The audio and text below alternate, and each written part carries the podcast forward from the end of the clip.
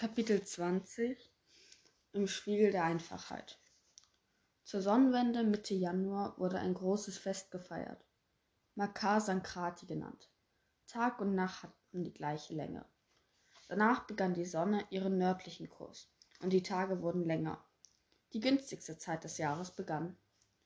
Wer heute an diesem besonderen Tag verstarb, würde direkte Erlösung erfahren und musste nicht mehr wiedergeboren werden. Das Angebot galt nur zur Sonnenpassage. Es war eines der wenigen Festivals im Hindu-Kalender, das sich nicht nach dem Mondkalender richtete und jedes Jahr auf dasselbe Datum fiel, den 14. oder 15. Januar. Traditionell wurden Kichari gegessen. Das war eigentlich die einfache Mahlzeit der Satu Babas. Dahl und Reis wurden im selben Topf zu einem Brei gekocht. Eine meiner Lieblingsspeisen besonders mit einem Töpfchen G, einem Spritzer Zitrone, Joghurt und scharfen Pickles konnte man mir daraus ein Festmenü bereiten. Gleichzeitig wurde Sesamgebäck und Jaggery gekocht und hart gewordene Zuckersirup-Honig mit dem aufgeforderten Angebot, sprich süße Worte. Das Festival diente der Verbundenheit untereinander, sollte Freunde und Harmonie stiften und Zwist untereinander beenden. An Makar Sankrati war ein Bad in der Ganga obligatorisch. Deswegen waren die Ghats überfüllt mit Badenden. Besonders die Kinder freuten sich auf das Fest, das sie auch salopp Kite Festival nannten, denn es drehte sich für sie alles ums Drachenfliegen. Schon Wochen vorher wurden über auf dem Markt Papierdrachen in allen Variationen, Farben und Mustern verkauft. Man brauchte nur noch eine lange Schnur und schon konnte man dem ganzen großen Drachenfliegerwettbewerb teilnehmen. Am 14. Januar tanzen auch heute noch in ganz Indien Drachen am Himmel. Und das Ziel des Ganzen ist es, den Luftreiter des, des anderen herunterzuholen, indem man versucht, mit seiner eigenen Schnur die Schnur des anderen abzuschneiden. Manche reiben ihre Schnur sogar mit zerstoßenem Glas ein. Ganz Indien schaut an diesem Tag in den Himmel. Auch die Erwachsenen werden noch einmal jung und kämpfen mit ihren Drachen um jeden Meter Luftraum. Natürlich zogen wir nach der Straßenklinik los und kauften genügend Drachen, so dass die Bettlerkinder auch ein schönes Fest feiern konnten. Kiran vorneweg stürmten sie zum Nachbargard, das wesentlich ruhiger war, um dort ihren Flugwettstreit auszutragen. Es gab viele Tempel am Gard, die dicht nebeneinander lagen, wie Läden in einer Einkaufsstraße. Sie fing schon gegenüber der langen Treppe an, auf der mein Bettler saß. Ich war mit vielen Pujaris bekannt und nahm immer wieder gern an der Zeremonie der verschiedenen Tempel teil. Einer der kleineren Tempel wurde von einem Pujari mit langen Dreadlocks geleitet, der ein zwölfjähriges Schweigegelübde abgelegt hatte und bereits fast zehn Jahre Stille übte. Mein Lieblingstempel gehört einer Familie alteingesessener Brahmanen. Sie waren sehr wohlhabend denn ihnen gehörte nicht nur lukrative Geschäfte und mehrere Häuser. Sie nannten sogar ganze Dörfer außerhalb von Benares ihr eigen. Noch aus alten Zeiten, durch viele Schuldscheine erwachsene Abhängigkeiten, aber auch durch freiwillige Übertragungen von Land als Opfergabe hatte sich ein hübscher Großgrundbesitz zusammengeleppert. Das Familienoberhaupt hieß Mahadev, der große Gott ein Name Shivas. Er war der alte Guru, der mich einst zur abendlichen Puja eingeladen hatte. Mit seinen weißen langen Haaren und dem Wallebart sah er aus, wie man sich einen indischen Yogi vorstellte. Gleichzeitig war er aber auch ein knallharter Geschäftsmann. Seinem Tempel waren mehrere Räume angeschlossen, die er privat nutzte. Manchmal wechselte sich der alte Guru mit seinem ältesten Sohn Deva ab der dann die abendliche Puja mit großer Hingabe zelebrierte. Jeder konnte deutlich sehen, wie sehr er den Tempeldienst liebte und daran aufging. Deva sprach sehr gutes Englisch. Er war vielleicht zehn Jahre älter als ich, und wir kamen immer öfter ins Gespräch. Er lud mich mehrere Male zu seiner Familie zum Essen ein. So lernte ich seine Geschwister, seine Mutter, seine Ehefrau und Kinder kennen. Besonders mit seiner jüngeren Schwester, die ich um die, die um die 18 Jahre alt war, verstand ich mich gut. Ich genoss den Kontakt zu einer gebildeten jüngeren Inderin. Wir unterhielten uns oft. Mit sanfter Stimme, aber in klaren Worten beschrieb sie mir die Zweifel, die in ihrem Herzen Unruhe stifteten. Wie könnten ihre Kultur und insbesondere ihre Kaste als so rein und heilig angesehen werden, wenn die Frauen wie Vieh behandelt würden? Das waren schon fast ketzerische Gedanken. Noch nie hatte ich gehört, dass eine indische Frau ihre zugedachte Rolle anzweifelte. Sie war mehr oder weniger eingesperrt, durfte nie alleine aus dem Haus. Höchst selten konnte sie durchsetzen, dass jemand sie für ein paar Minuten zum Tempel begleitete. Eines Tages überreichte mir Deva einen geschmückten Briefumschlag. Heraus zog ich eine Karte, die das Datum der Mundan-Zeremonie ankündigte. Es war meine Einladung dazu. Das Mundan gehört zu den wichtigsten Ritualen im Leben eines Hindus. Es reinigt von der Energie des vorherigen Lebens.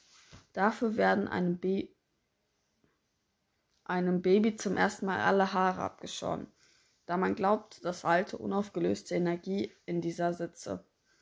Dieses Haar gilt als unrein und kann negativen Einfluss auf das jetzige Leben des Kindes haben. Bereits in den alten Veden, der Sammlung religiöser Texte im Hinduismus, wird das Mundan beschrieben.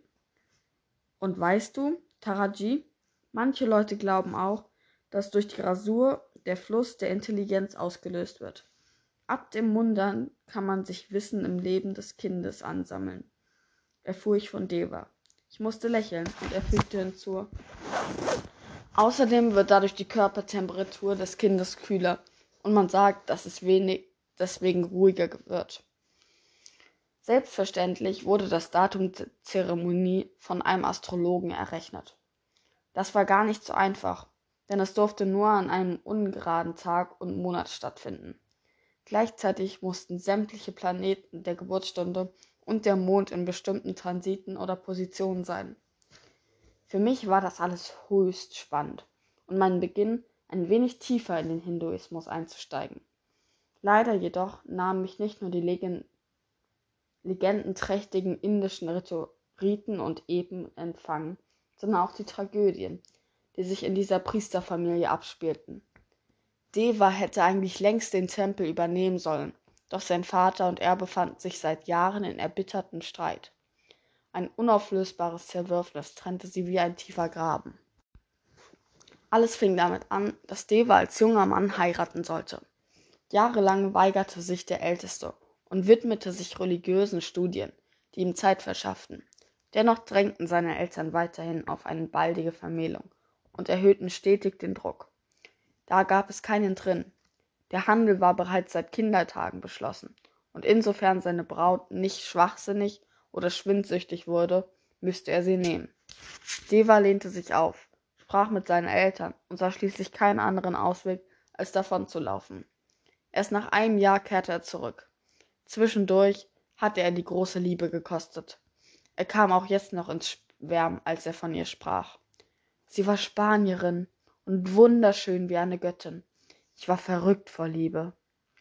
Eine Zeit lang hatten die Eltern Deva gewähren, ließen die Eltern Deva gewähren.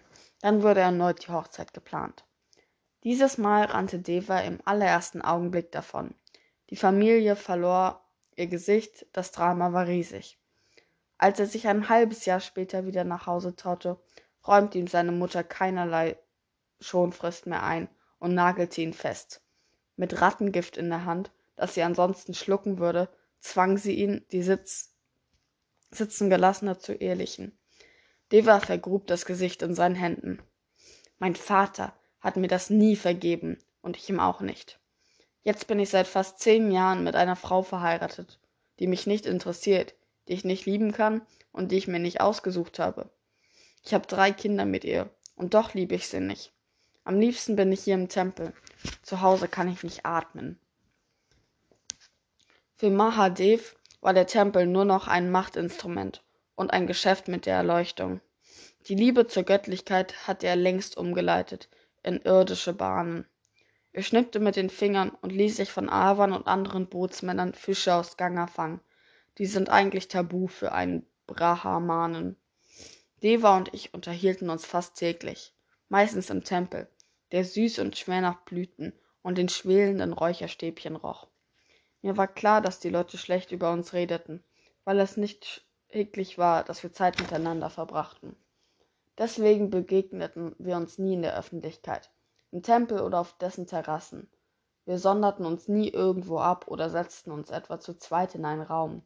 Unser Verhältnis war rein platonisch. Deva erleichterte es sehr, sich mit, mit einer Unbeteiligten auszutauschen. Und ich hatte jemanden gefunden, der mir den Faden durch das Labyrinth des hinduistischen Göttergefechts ausrollte. Ich brauchte diesen nur aufzunehmen und konnte immer tiefer in die Sagen, Legenden und Lehren vordringen. Bitte, Deva, Erklär mir doch, warum man am Sonntag rot tragen soll und was es mit eurem Mondkalender auf sich hat. Das ist ganz einfach, Taraji. Die zwölf Mondmonate werden in sechs Jahreszeiten aufgeteilt.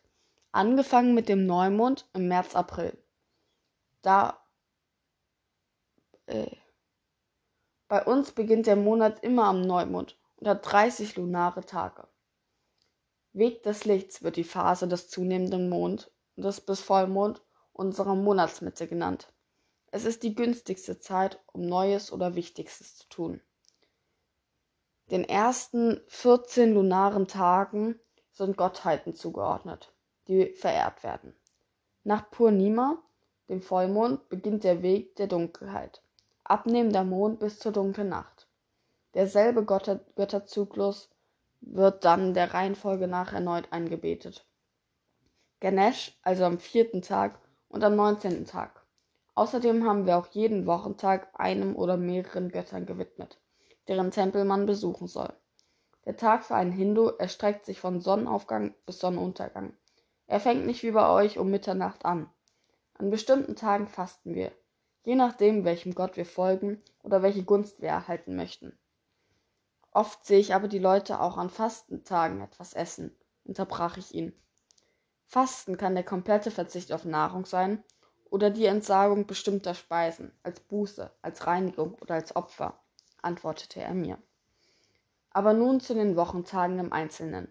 Der Sonntag gehört dem Sonnengott Surya.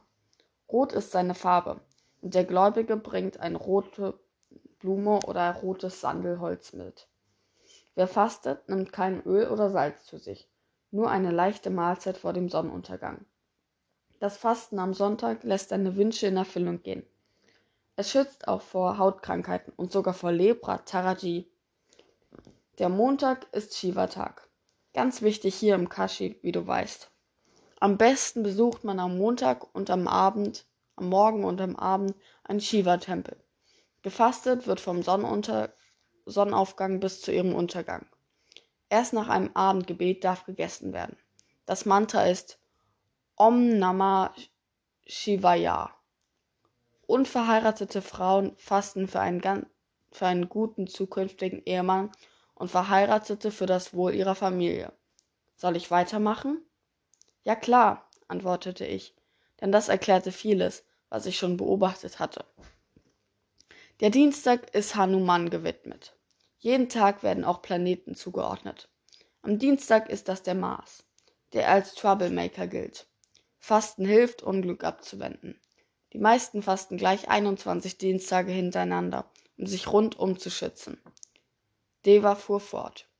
Mittwochs finden wichtige Geschäfte und Ladeneröffnungen statt. Denn er gilt als Glückstag für alle Geschäftsleute. Die Farbe ist grün.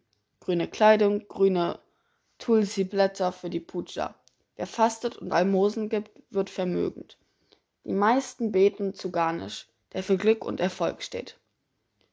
Und was ist, wenn ein Mittwoch, also ein Garnischtag, auf den vierten lunaren Tag des Monats fällt, an dem auch Garnisch angebetet wird? Darf ich raten? Der gilt als besonders günstig, oder? Bill cool, richtig, strahlte Deva über das ganze Gesicht und fuhr fort. Der Donnerstag kleidet sich in gelbe, gelb, gelbe Blumen und Früchte werden zu Vishnu gebracht und Geh und Milch geopfert. Der zugehörige Planet ist der Jupiter. Der Freitag ist der Göttin in all ihren Formen gewidmet. Gegessen werden weiße Speisen wie Milchreis, aber erst am Abend. Der Planet ist Shukra, das ist eure Venus. Der Samstag ist heikel. Dienstag und Samstag sind die gefährlichen Tage, an denen leicht Unglück oder Unmoral passieren kann. Denn da ist man am leichtesten angreifbar, erläuterte Medeva. Hast du den kleinen Shani-Tempel in der Vishmanatha Gali gesehen? Dort zünden wir jeden Samstag Lichter an, damit unser Glück nicht unter den Schatten des Saturns fällt. Wie gut, dass wir für die Straßenklinik die günstigsten Tage gewählt haben, fügte Deva noch an. Sonst lege vielleicht ganz schnell etwas Böses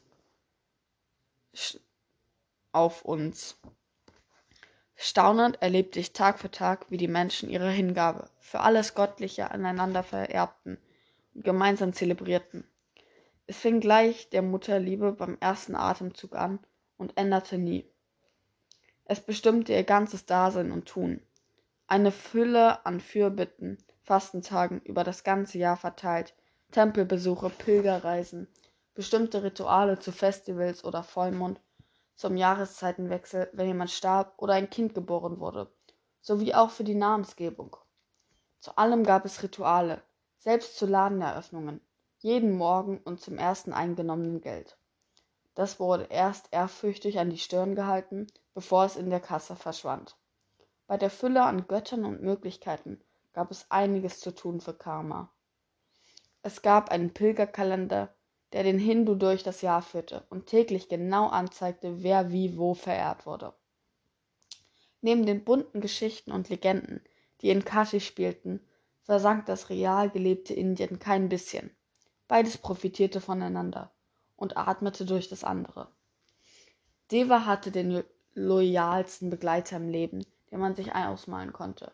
An seiner Seite. Sein Schatten war Primandan. Er war 46 Jahre alt, Ingenieur, Genie und Satu. Er verehrte Deva. Er würde tun, was immer dieser von ihm verlangte. Primandan war der großzügigste Mensch, den ich kennenlernen durfte, auch wenn er völlig besitzlos seine Wege ging. Er hinterließ keine Spuren, nur im Herzen derer, die ihm nah waren. Er war um die dreißig, als seine Frau und seine Kinder bei einem Busunglück ums, ums Leben kamen. Das machte ihn zeitweise zu einem Hardmind. Er zog sich aus dem alltäglichen Leben, aus der Gesellschaft, aus dem, was von einem verlangt oder erwartet wird, zurück und kümmerte sich nie wieder darum, obwohl er die geistige Kapazität dazu besaß. Er erschien den meisten Menschen fremd und merkwürdig, weshalb sie ihn, ohne genauer hinzusehen, ganz schnell als Pagal, also als verrückt aburteilten. Doch das stimmte so nicht. Das war zu einfach. Primandant war ein unglaublich selbstloser Mensch. Er half jedem bei allem und sorgte sich um das Wohlergehen der Menschen, die er mochte. Er gab alles, was er bekam, sofort weiter, wollte nichts, verlangte nichts, behielt nichts. Gab Deva ihm neue Kleidung, benutzte Prämandant sie vielleicht für eine halbe Stunde. Dann fand er jemanden, dem er die Klamotten, der die Klamotten in seinen Augen dringender benötigte, und gab sie weiter. Er selbst brauchte eigentlich gar nichts und war damit schon in seinem Zustand viel, viel weiter als wir alle. Seine unglaubliche Flexibilität beeindruckte mich. Prämandant konnte ganz einfach unter allen Bedingungen leben. Er hatte ja nichts, wollte auch nichts und das wenige, das er brauchte, sowie Mahlzeiten und Chai, bekam er von Deva. Wenn ich Primandant ein Symbol zuordnen würde, dann wäre es die offene Hand. Don't take anything from everybody, my dear daughter, gab er mir immer als Rat. In seinem Herzen wohnte große Liebe. Er nannte mich stolz und liebevoll mit tief klingender Beschützerstimme, my dear daughter, und überschüttete mich mit Fluten und Fürsorge und Wellen der Anteilnahme der Verbundenheit. Vieles, was er sagte oder als Zitat einwarf, wurde mir erst bewusst und klar, als ich an ihm wiedererkannte. Prämandant war der Spiegel seiner Botschaft, ein Verkünder der Wahrheit, die in der Einfachheit liegt, und er lebte sie in ihrer wunderbaren Simplizität vor. You can be what you wish, sagte er immer. Primadant beherrschte Sanskrit und gebildetes Englisch. Außerdem philosophierte er gerne und war sehr belesen. Immer wieder zitierte er indische Denker und spirituelle Lehrer. Er schien ein physikalisches Genie zu sein, zeigte echtes Talent im mathematisch-technischen Bereich.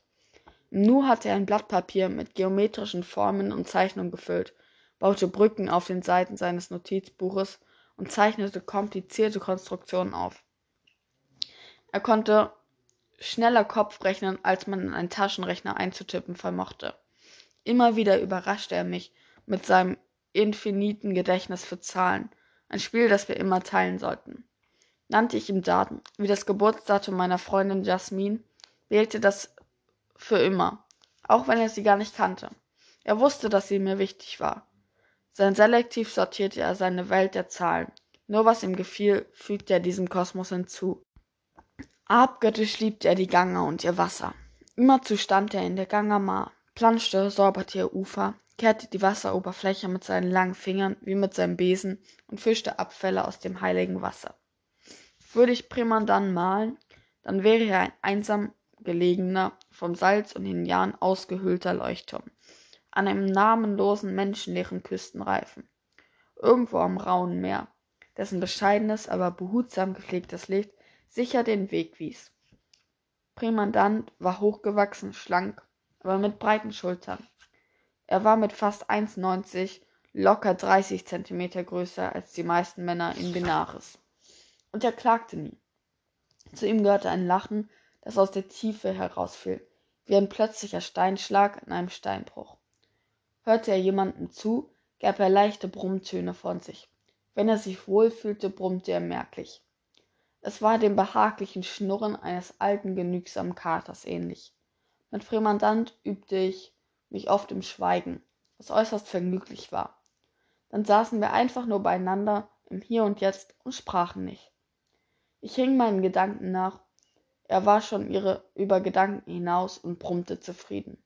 Der Mann verkörperte eine der klarsten und existenziellen Botschaften, die ich je empfangen durfte. Die Einfachheit.